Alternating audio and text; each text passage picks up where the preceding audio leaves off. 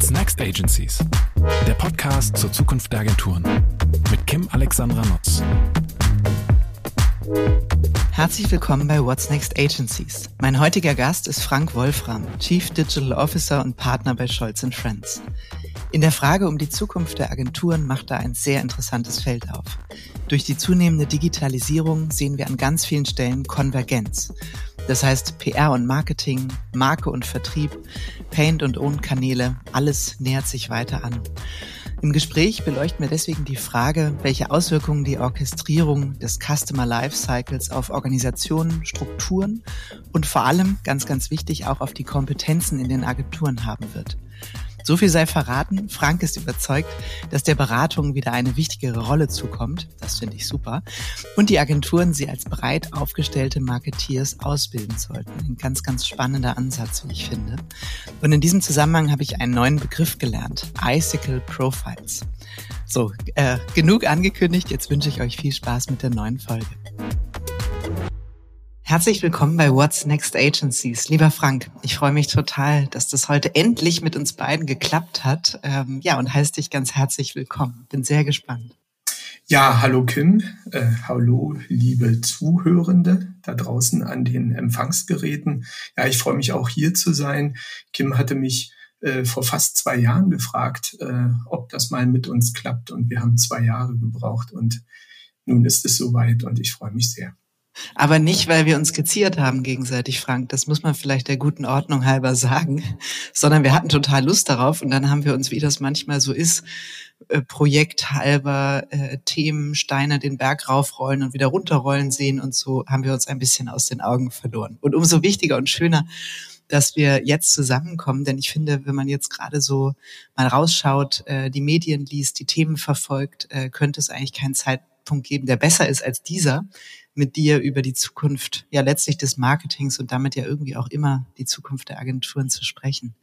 Du, bevor wir so ein Deep Dive in unser Thema machen, ähm, das Thema verraten wir nachher, ist ja zwangsläufig irgendwie an deine Erfahrung gekettet. Ähm, eine Frage an dich, weil ich mag die Frage irgendwie. Wir sind ja immer im Wettbewerb miteinander und manchmal ist es auch ganz schön, gerade mit Blick auf, auf die Zukunft und das Agieren der Wettbewerber, wie wir so die anderen sehen. Gibt es irgendjemanden oder irgendeine Agentur, wo du sagst, Mensch, ihm oder ihr wollte ich schon immer mal ein Riesenkompliment machen, aus Gründen, die du gleich natürlich begründen musst? Ui, das ist jetzt eine überraschende Frage. Und umso äh, spontaner antworte ich jetzt. Ähm, ich möchte dem Reini Patschke von Grabatz und Partner ein Kompliment machen. Reini und ich kennen uns sehr lange, äh, seit mindestens 2013 auf einer gemeinsamen Kundensituation. Und ähm, das Kompliment, was ich Reini machen möchte, ist darin begründet, dass er für mich ein Stück weit ein Fels in der Brandung ist. Nicht nur in der Branche mit pointierten Auftritten, auch am Glühweinstand äh, von Mirko Kaminski, sondern auch in der Art und Weise, wie er seine Agentur führt, wie er seine Agentur zukunftsgemäß ausrichtet. Und da ich einige frühere Mitarbeitende von mir jetzt bei Grabitz und Partner weiß und ich weiß, dass das ganz tolle Menschen sind, weiß ich, dass Reini auch eine Gravitationsfigur für Menschen einfach ist. Und äh, da haben wir so ein paar Gemeinsamkeiten und deswegen dieses Kompliment an Reini Patschke. Grüße gehen raus. Ein tolles Kompliment, da wird er sich freuen und ich finde das auch sehr verdient und sehr richtig, dass du ihn da positiv hervorhebst. Sag mal, Frank, ich stelle ja normalerweise sehr ausführlich im Intro meine GesprächspartnerInnen vor. Ich habe aber das Gefühl, wenn du das schaffst, dein pralles Agenturleben mal in so ein paar Sätze zu fassen, dann würde uns das unglaublich helfen, all das noch besser zu verstehen, was wir gleich diskutieren, weil du ja ja eine wirklich durch und durch Digital First DNA hast und ähm, jetzt eben bei Scholz und Friends bist. Magst du mal ganz kurz erzählen, was so dein, dein Weg war, deine ganz wesentlichen Stationen, die dich auch geprägt haben? Ja, ich war Ende der 90er Jahre selbstständiger Softwareentwickler und Softwareberater. Das waren die Anfänge von E-Commerce. Das dann auch sehr schnell New Economy in Deutschland hieß. Und ich war eigentlich recht glücklich mit meinem Kleidersack über die Schulter gehängt in Deutschland, Österreich und der Schweiz ähm, unterwegs zu sein. Und dann hat mich ein Anruf ereilt, äh, ob ich nicht in einer Multimedia-Agentur, so hieß das damals noch, Multimedia-Agentur, nicht ähm, anfangen wollte und den ganzen Bereich ähm, Technologie äh, aufbauen wollte. Ich wusste gar nicht, was eine Agentur ist. Ich hatte damit keine Berührungspunkte und ähm, habe da dann Marco Seiler äh, kennengelernt. Wir sind mittlerweile auch natürlich befreundet, schon seit sehr vielen Jahren. Und das war die Zeit, da haben wir alle Sachen zuerst gemacht. Das war einfach eine spannende Zeit. Also wir haben ähm, Websites gebaut, Portale gebaut, Banking-Anwendungen gebaut, die ersten Konfiguratoren gebaut. Ich weiß noch, wir haben den ersten Jetzt erzählt der Internet-Opa vom Krieg, ich weiß.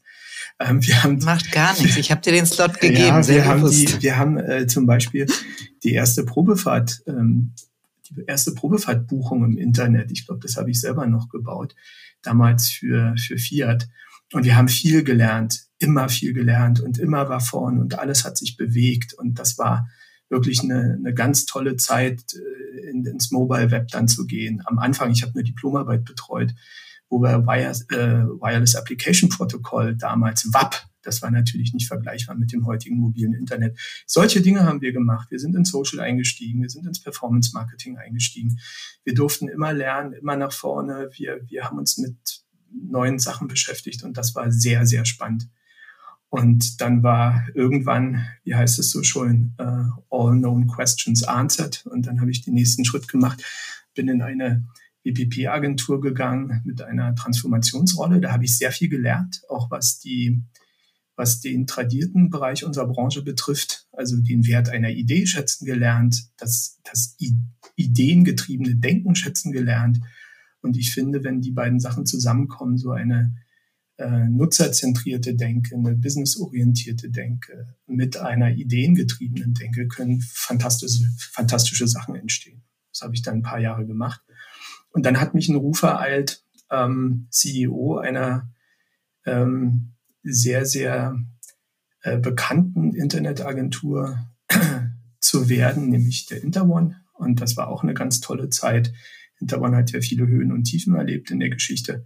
Und ich bin da eingestiegen und dort habe ich viele Sachen gelernt, die, die mir immer wichtiger geworden sind, nämlich ähm, ein, ein wirklich People First Approach zu haben im Leadership. Also zu wissen, wo ist vorn, wo ist der Nordstern, wie versammle ich Menschen hinter einer Idee, Gemeinsamkeit, alle die Attribute, die man heute mit, mit U-Work und mit der, mit dem, was Gen Y und Gen Z wichtig ist, in, in Einklang bringen. Das hat sehr, sehr viel Spaß gemacht und ähm, mal sehr viele Sachen geschafft unter schwierigsten Bedingungen und ähm, habe da auch ganz tolle Leute nochmal kennengelernt, mit denen ich auch heute noch in Verbindung bin. Und ähm, den, den Schritt in Richtung Scholz und Friends, FM und ich kennen uns sehr lange, über 20 Jahre. Und er hatte mich ein paar Mal gefragt, ob ich ähm, nicht mit ihm zusammenarbeiten möchte. Und das war dann irgendwann möglich.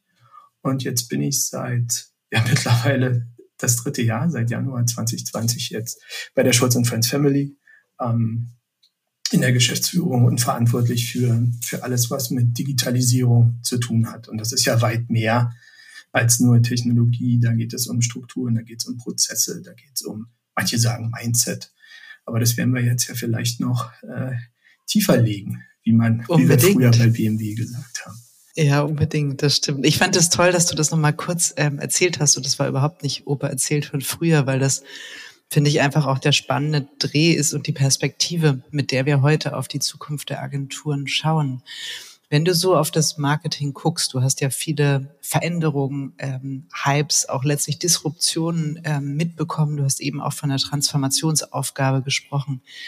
Ähm, wo würdest du sagen, haben wir heute vielleicht einen Scheideweg oder letztlich auch ähm, ganz wichtige Stellhebel, wenn es um die Zukunft des Marketings geht? Also was treibt aus deiner Sicht die CMOs gerade um? Und wenn es sie noch nicht umtreibt, was sollte sie spätestens nach dem Podcast umtreiben und beschäftigen? Na, man muss es, wenn man das jetzt versucht zu generalisieren, also branchenübergreifend zu generalisieren, dann würde ich doch schon sagen, dass in den letzten Jahren die Digitalisierung dazu geführt hat, dass sehr, sehr viel Wissen, gerade auch ähm, bei CMOs in Marketingabteilungen, entstanden ist, ähm, die Kanalvielfalt, die Frequenz, der Wechsel von äh, großen Kampagneninvestitionen, zusätzliche Investitionen in Always On, die Bedeutung von Content, die Hinwendung äh, oder die, die Umkehr von, von einer sendet, alle hören zu, Broadcast hin zu Multicast. Also viele Leute reden mit. Eine Marke wird geformt, nicht nur durch das, was ich erzähle, sondern wie die äh, Audience damit umgeht. Da ist unheimlich viel entstanden. Und mit dem, was jetzt passiert, was wir sehen, dass eine ganze Reihe von Unternehmen sich in Richtung Direct-to-Consumer entwickeln, entwickeln müssen teilweise, werden sie dahin getrieben, Financial Services, Telco, aber auch die Automobilindustrie, ähm, wird auf einmal eins wichtig. Das Marketing allein im Sinne von einer Kommunikationsaufgabe steht nicht mehr für sich allein, sondern wir sehen, dass auf Kundenseite verschiedene Dinge miteinander verschmelzen, organisatorisch. Ein Businessverständnis, ein Vertrieb, der anders ausgerichtet ist, das Marketing, was natürlich dafür sorgen muss, dass die Produkte eine, eine Zuhörerschaft finden, dass darüber geredet wird und das alles verschmilzt miteinander. Also Entwicklung, die wir in auf Digitalagenturseite schon sehr stark, die die Digitalwirtschaft sehr stark vorangetrieben hat. Das Kollaborative, das Crossfunktionale, nicht in Silos denken, zusammenarbeiten, multiperspektivische Sichten. Das hält Einzug ins Marketing und es ist für Marketeers, glaube ich, eine sehr positive Entwicklung, ähm, wenn die organisatorischen Voraussetzungen geschaffen äh, werden, dass man in dieser Art kollaborativ zusammenarbeitet. Und das finde ich eine sehr spannende Entwicklung äh, weil auf einmal Dinge beschleunigt werden, über die wir auf der Agenturwelt mit einer Transformationsaufgabe schon seit ungefähr zehn Jahren reden, finde ich jetzt, sieht man sehr, sehr viel und sehr, sehr, äh, sehr, sehr häufig ähm, bei Marketeers, bei unseren Kunden. Du hast gerade gesagt, ähm, äh, gerade auch Business to Consumer, man kennt das oder du kennst es auch viel stärker auch noch aus den Digitalagenturen und Technologieunternehmen, in denen ähm, du warst. Woher kommt dieser Druck, ähm, sich in Business-to-Consumer-Bereiche zu entwickeln oder der Wunsch, sich dahin zu entwickeln? Ich glaube, es ist zweierlei der Druck jetzt. Also da ist ja ein Versprechen drin, dass ich äh, Vertriebsstufen wegnehme und dadurch meine, meine Ergebnisse optimiere, ähm, indem ich dann eben nicht multiplen Vertrieb bezahle, wo, wo an jeder an jeder Ebene einer Vertriebsstufe natürlich dann äh, Kommissionen oder, oder andere Dinge gezahlt werden, so dass ich einfach meine Wertschöpfung optimiere. Das ist, das ist ein Versprechen. Das andere ist aber natürlich eine Verdrängung. Es sind gerade im Direct-to-Consumer, im D2C-Bereich unheimlich interessante, disruptive Marken entstanden. Alle kennen die Case Studies ähm, äh, von, von Baby Parker oder ähm, dem Rasierklingenhersteller, der dann von Gillette gekauft wurde. Also da passieren dann Abwehrreaktionen. Und die führen aber zu Innovationen auf Unternehmensseite. Die führen dazu, dass man sich mit sich nochmal ganz anders beschäftigt. Also das, das ist so ein bisschen diese, dieser Scheideweg zwischen oder diese Balance zwischen einerseits der Chance und andererseits dem Druck, der entsteht. Und das Dritte würde ich natürlich immer sagen, der Möglichkeitsraum. Also ähm. Startups können heute relativ schnell mit, mit relativ geringen Eintrittsbarrieren ähm, mittels Cloud-Technologie mittels äh, Performance-Marketing ansetzen. Da braucht man ja bloß eigentlich eine Kreditkarte und einen Internetzugang und einen Rechner. Kann man eine gute Idee relativ mhm. schnell in die Tat umsetzen und skalieren. Und, und das führt dieser Möglichkeitsraum gepaart mit den Chancen und gepaart auch mit einem Druck dazu, dass viele Unternehmen sich in diese Richtung anschauen. Das vierte, was ich vielleicht noch sagen will, ist dieses, was wir sehen werden, was jetzt sehr, sehr äh, jetzt seit zwei, drei Jahren schon diskutiert wurde, was immer verschoben wurde, nämlich, äh, dass es keine Kekse mehr gibt und ähm, also zumindest keine Drittparteikekse mehr und dass man sich so, jetzt auf das eigene, äh, nicht das Herstellen von Keksen. Jetzt hattest du mich für zwei Sekunden. Ja, man muss ja, die Hörerinnen müssen ja aufpassen und dranbleiben, ja. Und ähm, mhm. ähm, das heißt, dieses das große Thema ähm, Erstparteidaten und das kriege ich natürlich über eine Direct-to-Consumer ähm, Business-Modell natürlich sehr schön hin, weil ich natürlich eine, mir eine Audience aufbaue, mit der ich permanent ähm, dann im Gespräch bin und dann gar nicht targetieren muss auf, auf äh, Fremdwebsites, sondern meine First-Party-Base baue. Also das ist vielleicht so diese vier, mhm. diese vier Ebenen, die zu dieser Entwicklung führen. Jetzt hast du ja auch geschildert ähm, und als wir darüber sprachen, hast du auch gesagt, das ist doch eine tolle Zeit, das ist doch die Zeit für CMOs. Also wenn man CMO ist, dann jetzt, weil es, äh, wie du gesagt hast, den Möglichkeitenraum ähm, eröffnet und wirklich auch zu, zu spannenden ähm, Chancen führt, äh, das Rad noch mal ein bisschen neu zu drehen. Gleichzeitig, wenn man das so hört, ähm, äh, denke ich, mein Gott, die Welt ist jetzt schon sehr, sehr komplex sehr schnell. Die Kanäle schießen aus dem Boden. Gleichzeitig wird das Budget geringer. Ähm, man kommt immer schwerer auch an Talent. Wie zur Hölle sollen die CMOs das machen? Also das beschäftigt mich tatsächlich, diese Frage Innovation, Geschwindigkeit, Technologiedruck, ein hohes, letztlich auch technologisches Verständnis. Also muss sich da nicht auch auf CMO oder auch auf Kompetenzseite im Marketing wahnsinnig viel bewegen? Ich glaube, das passiert auch. Also da sollten wir an der Stelle unsere Kunden nicht unterschätzen. Also ich nehme das wahr, dass das passiert. Ich rede immer sehr gerne, wenn, wenn man über strategische Fragestellungen äh, spricht, über Why, What, How. Also das Why braucht man heute nicht mehr auf irgendwelche Slides zu packen, VUCA-Welt und so weiter. Das wissen alles unsere Kunden. Die meisten unserer Kunden wissen auch die What-Ebene. Was brauche ich? First-Party-Data. Ich muss eigene Dateninfrastrukturen aufbauen. Nicht immer die gleichen Daten nochmal neu einkaufen, teuer medial. Ich muss mich mit KPIs beschäftigen. Das Thema Messbarkeit ist ganz wichtig. Äh, ein gesundes Bauchgefühl gehört immer dazu, das ist klar. Die meisten unserer Kunden und auch auf Agenturseite sind eher mit den Fragestellungen des How beschäftigt. Wie komme ich denn dahin? Mhm. Und da ist meine Erkenntnis über die letzten Jahre, diejenigen, die am mutigsten sind, organisatorische Voraussetzungen zu schaffen, Organisationsstrukturen zu ändern, Dinge auszuprobieren, organisatorisch in einer, in einer Unternehmung, die werden erfolgreich sein. Es gibt so den Punkt, darüber redet man auch sehr oft, dass wenn alle haben doch jetzt eigentlich die gleichen Voraussetzungen. Alle haben irgendwie einen Marketing-Stack implementiert. Alle sind auf Salesforce. Alle haben irgendwie zumindest die DAX-Unternehmen Adobe Experience Manager. Also die technologische, alle haben direkte Kontakte zu Google. Alle haben direkte Kontakte zu Meta. Alle beschäftigen mehr oder weniger gute äh, Partner auf der, auf der Dienstleisterebene. Also ist das doch eigentlich ein Level Playing Field. Und den Unterschied machen dann die Menschen und die Art und Weise, wie die Menschen miteinander arbeiten. Und da stelle ich ähm, fest, dass wir jetzt genau an diesen Moment kommen, wo wirklich mutig auch Strukturen geändert werden. Natürlich passieren da Fehler, natürlich Change ist immer schwierig. Aber das finde ich eine ganz spannende Zeit aktuell. Ich finde das toll, dass du das ansprichst, weil in der Tat, ne, eigentlich haben wir sozusagen äh, ja irgendwie Gleichstand bei den Voraussetzungen, mehr oder weniger, zumindest kann das theoretisch jeder erlangen.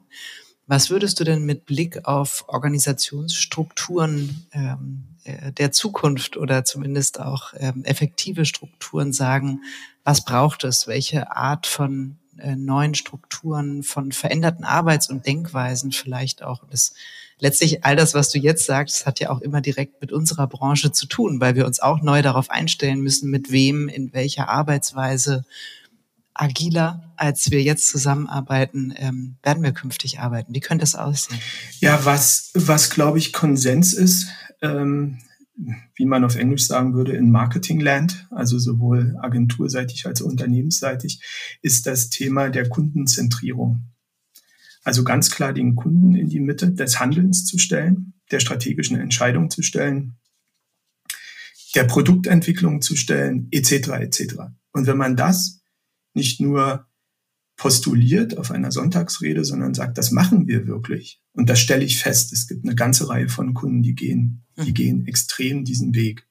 Dann schaut man sich an, je digitaler das wird, und das ist jetzt da diese These, die auch Konsens ist und die ich bei führenden Unternehmen sehr spannend finde, dann redet man nicht mehr vom Funnel.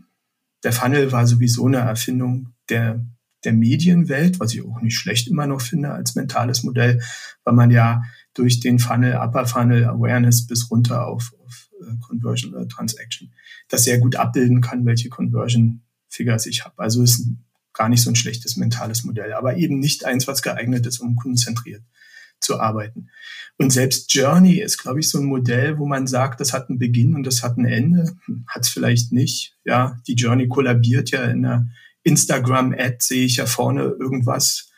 Uh, what is it? I need it. I don't know what it is. Und hinten kaufe ich's. Also ist ja die Journey in einem Werbemittel ko kollabiert. Ähm, also ist auch nicht so ein gutes Modell. Aber was, glaube ich, ein sehr schlaues Modell ist, ist das Thema des Kundenlebenszyklus und der liegenden Acht auf der ich irgendwann mal einsteige in die Achterbahn. In die Mitte steht der Kunde und dann ähm, packe ich die ganzen Touchpoints und die ganzen Kontaktpunkte ähm, zwischen Marke und, und Mensch da drauf.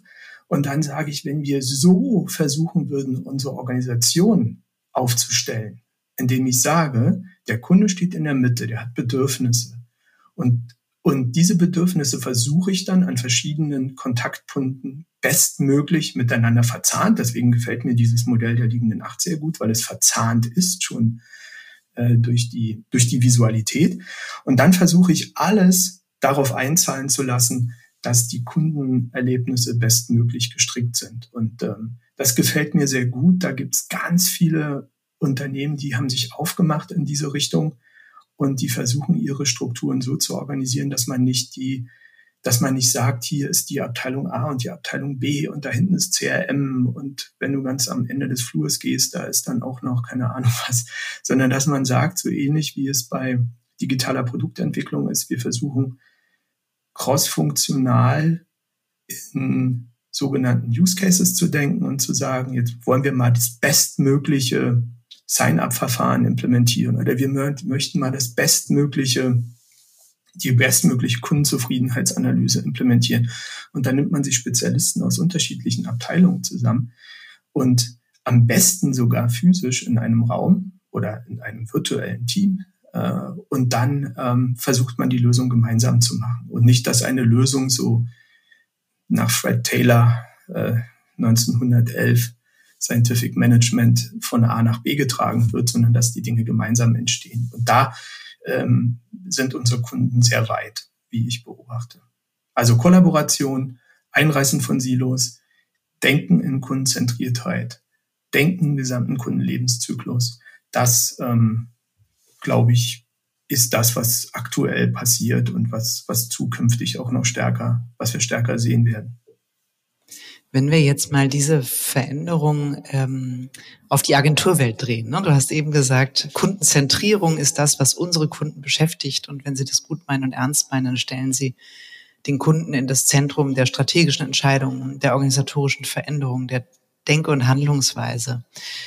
Ähm, wir Agenturen haben ja auch nichts anderes als, äh, ich sag mal, das tägliche Denken rund um den Kunden und die Herausforderungen unserer Kunden. Jetzt ist das ja so, da gibt es sicher einige äh, Beispiele, die positiv hervorstechen, aber die Agenturlandschaft auf Kundenseite ist ja fragmentiert. Wir kommen ja aus einer Welt, da gab es 360-Grad-Agenturen, die konnten irgendwie alles und es war auch noch einigermaßen überschaubar, würde ich mal sagen. Dann gab es die Phase der massiven Spezialisierung, wo man gesagt hat, wir brauchen hierfür einen Spezialisten dafür. Ich nehme wahr, aber da darfst du gerne hart gegentreten, dass wieder ein, ein Wunsch kommt nach denk doch das Ganze mal mit, so wie du das auch gerade beschrieben hast. Ne? Also eine Experience, die nicht nur einen Ausschnitt wählt oder nicht nur sagt, jetzt ist Awareness und was hinten ist, ist mir egal. Oder jetzt ist Transaction, was vorne ist, ist mir egal. Was heißt das für Agenturen? Also ähm, wir reden ja auch über die Zukunft der Agenturen. Ne? Bedeutet das, dass Agenturen das künftig alles überblicken, und oder auch selbstständig ähm, machen können, heißt das vielleicht je nach Größe auch da eine große Kollaborationsfähigkeit, ähm, die Fähigkeit zumindest generalistisch darüber nachzudenken und dann zu Partnern. Hast du da, bestimmt hast du da eine Meinung, aber magst du dir auch erzählen? Ja, auf jeden Fall. Also so wie du es jetzt äh, beschreibst, beschreibst du ja eigentlich ein Paradoxon. Auf der einen Seite, und dieses Paradoxon ist, tritt uns ja in den Briefings gegenüber. Man wünscht sich einerseits das, was du ansprichst, nämlich ein generelles Verständnis der, der Optimierung der Kundenerlebnisse über den gesamten Kundenlebenszyklus. Ich mache das mal mit Absicht so, so generell. Mhm. Und andererseits steht in den Briefings drin, wir wünschen uns an der Stelle jetzt Beratung von einer Influencer-Agentur. Mhm. Und dieses Paradoxon, Kanalvielfalt, Zunahme der Komplexität und auf der anderen Seite aber ganzheitliches Management führt dazu, dass wir uns in den Agenturen, glaube ich, und das passiert, finde ich, aber schon ganz gut, darauf einstellen müssen, dass wir in Ökosystem denken müssen, dass wir partnerschaftlich auch mit konkurrierenden Spielern, ich habe vorhin Reini erwähnt im Kompliment, ich glaube, Reini und ich, wir hatten immer einen guten Weg gefunden, wie wir doch eigentlich als konkurrierende Agenturen gut im Sinne des Kunden und im Sinne der Sache harmoniert haben. Und das findest du ganz häufig. Ähm, vom Modell her ist es aber auch so, dass natürlich vom Kunden der Wunsch dann relativ schnell befriedigt werden könnte oder vermeintlich befriedigt werden könnte, indem ich Customized Agency Modelle nachfrage, die dann ganz spezifisch gebaut werden und die dann eben auch diese Orchestrationsfähigkeit äh, in sich tragen. Und das erfordert aber auf der Seite der Agenturen im, im Agenturmanagement und im Kundenmanagement natürlich eine extreme Erfahrung der Orchestrationsfähigkeit. Und ich glaube, da haben die meisten Agenturen eine riesengroße Chance. Und jetzt könntest du wieder die Münze umdrehen und sagen, oder den größten Nachholbedarf, das Beratungsgewerk zu stärken und zu sagen, dort muss doch eigentlich die Orchestration stattfinden. Und da sehe ich gerade für junge Talente eine große Chance, wirklich sich breit aufzustellen. Wir haben ja früher so über, über T-shaped Profile gesprochen. Also du bist breit aufgestellt und hast eine Spezialfähigkeit ähm, oder ein Spezialgebiet, was dich sehr stark interessiert. Dann wurde das daraus Pie-shaped, also Pi da gehen zwei Beinchen nach unter. Ich finde das Modell der sogenannten Icicles eigentlich ganz charmant. Also die Eiszapfen, die runtergehen. Also du bist sehr breit aufgestellt und dann gehen aber ganz viele Icicles runter. Und das, das zu stärken, das, Beratungs, äh, das Beratungsteam zu stärken, das Beratungsgewerk zu stärken und dass in der Beratung wirklich Marketiers arbeiten und ähm, nicht nur Menschen, die sagen, ich trage ein Briefing von A nach B. Das zu stärken im positivsten Sinne, auch edukativ zu stärken das, glaube ich, ist eine Erfordernis, egal ob ich in einem Partner-Ökosystem arbeite und sage, ich bin die orchestrierende Agentur, da ist es Pflicht. Aber auch selbst wenn ich in einer Spezialdisziplin arbeite, ist es Pflicht, mich anschlussfähig zu machen innerhalb eines Partner-Ökosystems. Und wenn man in der Customized Agency Konstrukt arbeitet und sagt, wir bieten das an, wir können das aus unserem großen Agenturportfolio heraus, können wir das bauen, dann ähm, dann ist das wichtig. Also ich glaube, eine wichtige Sache, und das ist auch so, ein, so, eine, so eine Geschichte, die ich gerne mit unterstützen würde, ist das Thema Stärkung des Beratungsgewerks. Ich finde es auch toll, was du gerade gesagt hast, äh, zu sagen, auf Agenturseite in der Beratung sollten gute Marketiers sitzen.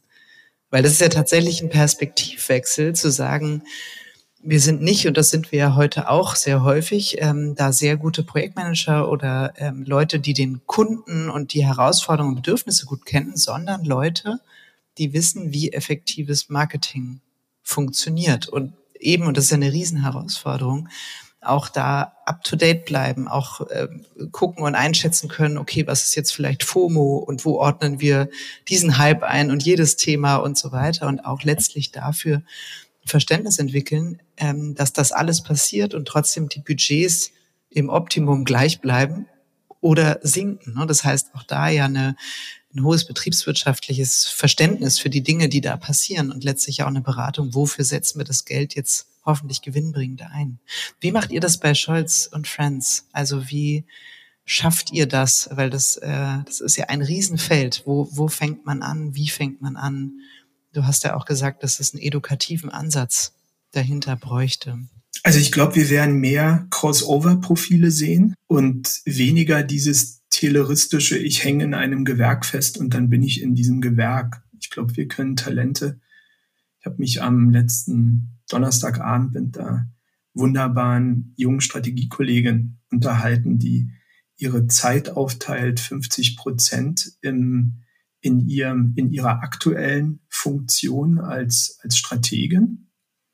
Und die anderen 50 Prozent ähm, ihrer Zeit investiert sie äh, in, in eine Herzensangelegenheit, nämlich der Nachhaltig Nachhaltigkeitskommunikation. Und dann verschwimmen auf einmal Gewerke. Dort ist sie dann nicht nur als Strategin tätig, sondern auch als Beraterin. Und wir sehen das häufig. Ich habe in Digitalagenturen immer gesagt, du hast fast so eine, so einen Overlap zwischen, wenn man heute seniorisch User Experience Design macht, dann hat man natürlich dieses Nutzerverständnis, Empathie, man hat das Verständnis von, von, von Prozessen. Du brauchst aber auch ein starkes strategisches Verständnis, um in diesem, in diesem Dreieck zwischen Machbarkeit, Wünschbarkeit und, und, und, und, und wirklich Werthaltigkeit das Optimum zu finden. Das heißt, Seniore UX-Strategen, äh, Seniore UX-Designer, jetzt habe ich das, jetzt habe ich diese, dieses, diese freudsche Fehlleistung gemacht, die wären ein Stück weit Strategen. Strateginnen heute ohne ein gesundes Verständnis für Data Analytics kommen auch nicht weiter, weil viele Kunden fordern ja ein, zeig mir die KPIs, wie mache ich das Ganze messbar. Das heißt, wir sehen schon diese Icicle-Strukturen, von denen ich sprach, sehen wir stark ausgeprägt. Und da sehe ich einen großen, eine große Chance auch für Talente, ähm, sich weiterzuentwickeln, in der Persönlichkeit zu wachsen und dann zu schauen, wo schlägt mein Herz und, und was möchte ich wirklich mal machen. Und, und das mhm. versuche ich so gut es geht zu unterstützen, dass man da nicht in so einer Box bleibt, sondern dass man dass man ein bisschen breiter denkt und dass man durch mhm. Kollaboration viel voneinander lernt und nicht sagt, oh, hier steht jetzt Internet drauf, äh, das gebe ich mal jetzt äh, an die Internetabteilung, sondern ähm, äh, dass, dass, man, dass man das wirklich umarmt. Und das ist ja das Tolle hier an unserer Branche, dass wir mit neuen Sachen konfrontiert sind, und in neue Dinge reinarbeiten können ähm, und auch mutig reinarbeiten können und keine Angst davor haben, oh, das kenne ich ja gar nicht, äh, aber ja, ich will es mir anschauen.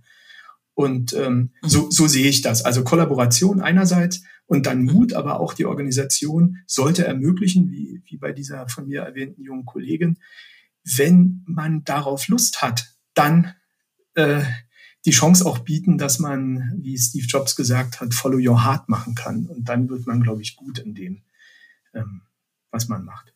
Ja, Frank, da gebe ich dir absolut recht. Es gibt ja schon lange kein Schwarz-Weiß mehr ähm, mit Blick auf die Profile und dieses starre Festhalten an, ja, an den bisher bekannten Profilen. Das finde ich einen total schönen und sehr wertvollen Impuls von dir. Ich mag auch dieses Bild der Icicle Profiles sehr, dass du da zu Beginn auch aufgemacht hast. Aber sag mal, wir haben ja jetzt äh, im Prinzip äh, nochmal was, was uns in Aufregung versetzt. Durch den Durchbruch mit ChatGPT ist KI ja in aller Munde, auch wenn wir das schon lange irgendwie benutzen, ohne es zu wissen, ist es jetzt so richtig angekommen. Auch bei uns in den Agenturen, im Marketing, im kreativen Prozess. Wie ist da deine Sicht drauf? Wie wird KI in nächster Zeit das Marketing und ähm, sicher auch die Art, wie wir miteinander arbeiten, verändern? Wird es, äh, das vielleicht noch, wird es zu markentypischeren, besseren Erlebnissen führen? Oh, das ist eine sehr, sehr schwierige Frage, eine sehr, sehr gute Frage und vielleicht auch einen separaten Podcast oder eine Panel-Diskussion mit, mit mehreren Expertinnen äh, wert. Ich näher mich dem Ganzen mal über zwei Fragen. Die erste Frage ist die Betrachtung des Wertes einer Idee. Also ein wirklich einer Idee im, im, im Wortsinn. Was ist das überhaupt? Das wäre eine spannende, spannende Diskussion werden, weil wenn jeder das benutzen kann jetzt, dann wird man relativ schnell feststellen, dass sich dann doch die originäre Idee der Menschen eher durchsetzt als ähm, das, was vielleicht eine Maschine erzeugen kann. Da braucht es aber, glaube ich, noch einen Moment. Gute Nachricht ist, jeder probiert es jetzt aus. Und dann mhm. gibt es wieder dieser, diese, diese, diese Gleichheit der, der Grundvoraussetzungen. Und das andere ist aber etwas, was in anderen Bereichen jenseits der, der originären Kreativwirtschaft, zum Beispiel in der Digitalwirtschaft, schon lange eingesetzt wird. Da, wird, da werden nämlich mit, mit, ähm, mit künstlichen Intelligenzen, die Texte erstellen können, Marketingtexte im E-Commerce-Bereich erzeugt. Und das hat viel damit zu tun, Menschen zu entlasten von eigentlich eher profanen Tätigkeiten. Also dass ich aus einer Handvoll von Produktfeatures einen Preis und einer Mengenangabe oder einer Größenangabe einen Text mache, der, der Google optimiert ist, sodass ich gut aufgefunden werde. Und das sind diese Automatisierungen, die übrigens schon relativ lange, seit, seit vier, fünf Jahren, im Sportnachrichtenbereich, im Finanznachrichtenbereich schon Teil der Wertschöpfung sind. Und es gibt ein wunderbares Interview mit, mit Washington Post-Redakteuren, die gefragt wurden, naja, wenn die Maschine das jetzt macht, seid ihr denn dann irgendwann obsolet? Und die sagen, nee, im Gegenteil, wir brauchen das nicht mehr zu schreiben, so ein Finanzbericht, so eine Finanzberichtszusammenfassung, das hat uns eher sowieso gelangweilt. Aber was wir machen, wir machen mehr Hintergrundberichte, wir machen mehr, mehr, mehr Essays. Und diese Zusammenarbeit zwischen Mensch, Maschine, auch im Kreativbereich, das hält bei uns jetzt erst Einzug und das wird man sehen. Also ich glaube genauso, dein Feed äh, in deiner Bubble ist genauso voll wie meiner von wirklich tollen Absolut, Experimenten. kein anderes äh, Thema mehr, ehrlich gesagt. Visuell wunderbare Sachen, Designer probieren was aus und das ist, glaube ich, jetzt der richtige Zugang, ausprobieren. Nicht gleich über Regularien. Heute Morgen habe ich Zusammenfassung von DLD gelesen, dass man dann gleich wieder mit Regularien jetzt benutzt das doch erstmal, probiert es doch erstmal aus. Also ich sehe zwei, zwei Dinge. Man wird den Wert einer originären Idee anders nochmal bewerten, vielleicht noch besser schätzen lernen. Darüber diskutieren wir schon seit Jahren.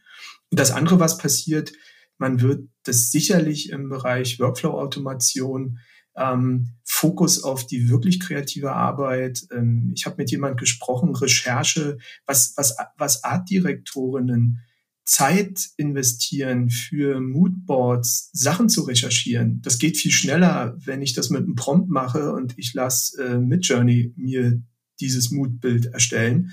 Äh, und dann fokussiere ich mich dann auf meine originäre Ideenentwicklung. Aber das, was ich mal so zum Anskribbeln brauche oder zum, zum, äh, zum Illustrieren meiner, meiner Grundidee, das lasse ich vielleicht von der Maschine machen. Und ich glaube, diese Art und Weise, wie Mensch-Maschine ähm, zusammenarbeiten werden, ähm, das müssen wir jetzt alles miteinander herausfinden. Und ähm, da wird sich die Spreu vom Weizen trennen. Und ich sehe dem eher positiv äh, entgegen als, als negativ. Ich finde das eine super spannende Entwicklung. Mhm. Ich hätte dir auch gar nichts anderes zugetraut, weil du ja so begeisterungsfähig bist und das äh, ja auch in deiner Rolle irgendwie unbedingt dazugehört. Das finde ich auch ähm, total richtig. Und wie du sagst, nicht leicht darüber nachdenken, was, was wieder schlecht oder was kann es nicht oder welche Regulatorik brauchen wir jetzt dafür, sondern das hemmt ja genau wieder das, dass wir einfach das tun, was wir so tun, nämlich kreativ damit umgehen, offen sein, ein bisschen rumprobieren. Ähm, das sind, glaube ich, ganz wesentliche Dinge. Und ich habe auch das Gefühl, und das ist meine große Hoffnung, es führt dazu, dass wir wieder menschlicher, bereicherndere Arbeit machen können, weil das macht ja keinem von uns Spaß, den ganzen Tag Bilder zu suchen für ein Moodboard, ne? Oder ähm, äh, oder zu sagen, ich recherchiere wie verrückt für eigentlich eine richtig coole Geschichte, die ich schreiben will. Weil so coole Geschichten schreibt die noch nicht ähm, weil da ja auch der Mensch dazu ist, der die eigenen äh, Gedanken dazu einbringt. Aber all das, was mich persönlich auch total nervt, könnte wegfallen. Und das finde ich ist eine, ja, ist eigentlich ein ganz tolles Zukunftsbild, ähm, vor dem man keine Angst haben muss, sondern das eher umarmen sollte. Insofern viel ausprobieren, finde ich schön.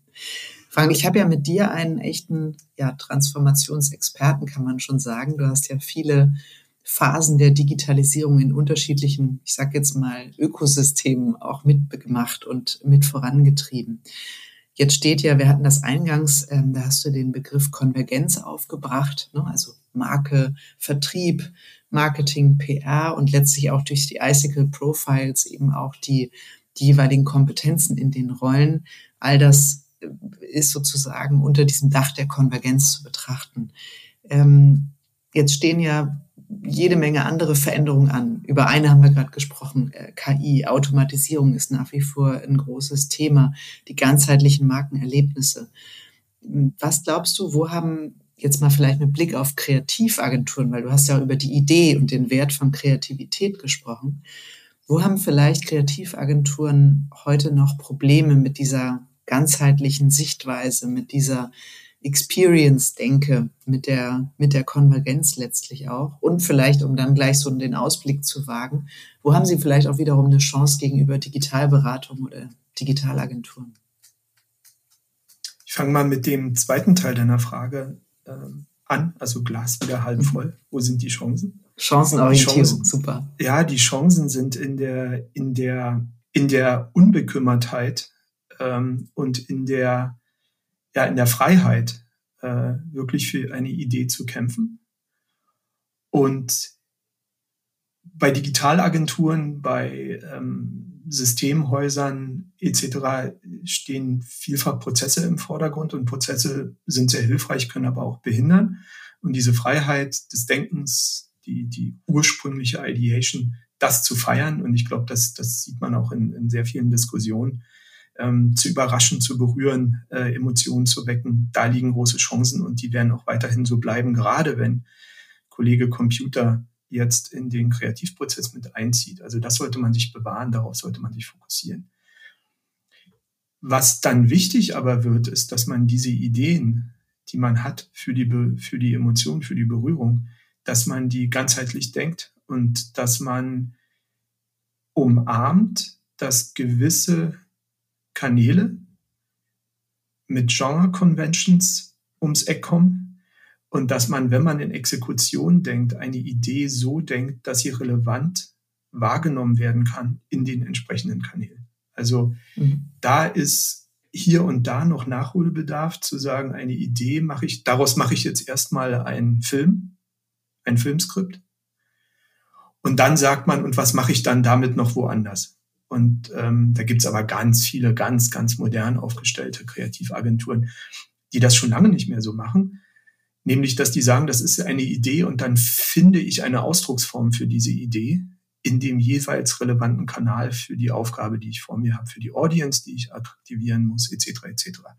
Gen Z versus ähm, andere Generationen, anderes Mediennutzungsverhalten. Also da sehe ich die wenn man über Nachholbedarf, weiß gar nicht, ob das Nachholbedarf ist. Vielleicht ist es auch Mindset, also dass man Ideen. Es ist ein Blickwinkel, ne? Also eine oder ein Blickwinkel oder eine Perspektive. Ja. Genau. Also dass man das breiter macht, breiter denkt, äh, das durchtragen lässt.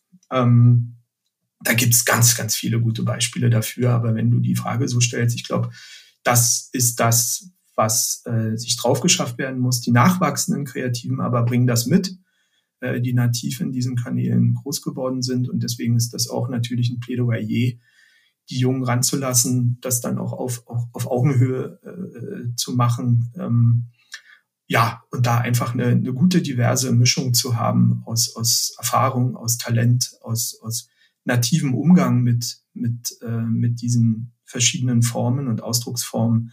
Ähm, aber das sehen wir auch so. Aber das ist das, was ich glaube, was, was glaube ich das Allerwichtigste ist. Da schließt sich ja auch der Kreis ganz schön zu dem, worüber wir vorher gesprochen haben. Ne? Wenn man eben nicht siloesk in der Profilausrichtung ähm, unterwegs ist, fällt es uns natürlich sehr viel leichter, auch diese, diese Nahtstellen zu finden und gemeinsam über die beste Ausdrucksform nachzudenken, weil sonst startet, äh, weiß ich nicht, die, die, die Bewegtbild-Unit schon mal und hinten raus überlegt man sich dann äh, ein paar digitale Adaptionen äh, des, äh, des Main Creative sozusagen. Das ist ja schon eine lustige Formulierung, das Main Creative. Das Main Creative ist eigentlich die Idee. Und dann gibt es sehr viele wahrscheinlich auch gleichwertige Ausdrucksformen. Also auch das ein bisschen, ein bisschen Mindset dahinter. Hast du total recht, ja. Sag mal, Frank, mm, jetzt so mit Blick, das ist ja der Podcast zur Zukunft der Agenturen. Ich finde, du hast viele wunderbare Impulse gegeben mit Blick auf Profile, Kollaborationsfähigkeit und auch Experience.